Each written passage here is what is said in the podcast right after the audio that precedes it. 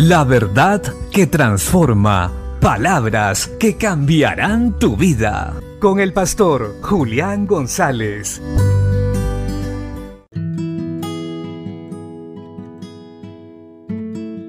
La Biblia dice en el Evangelio de Juan capítulo 16, verso 33.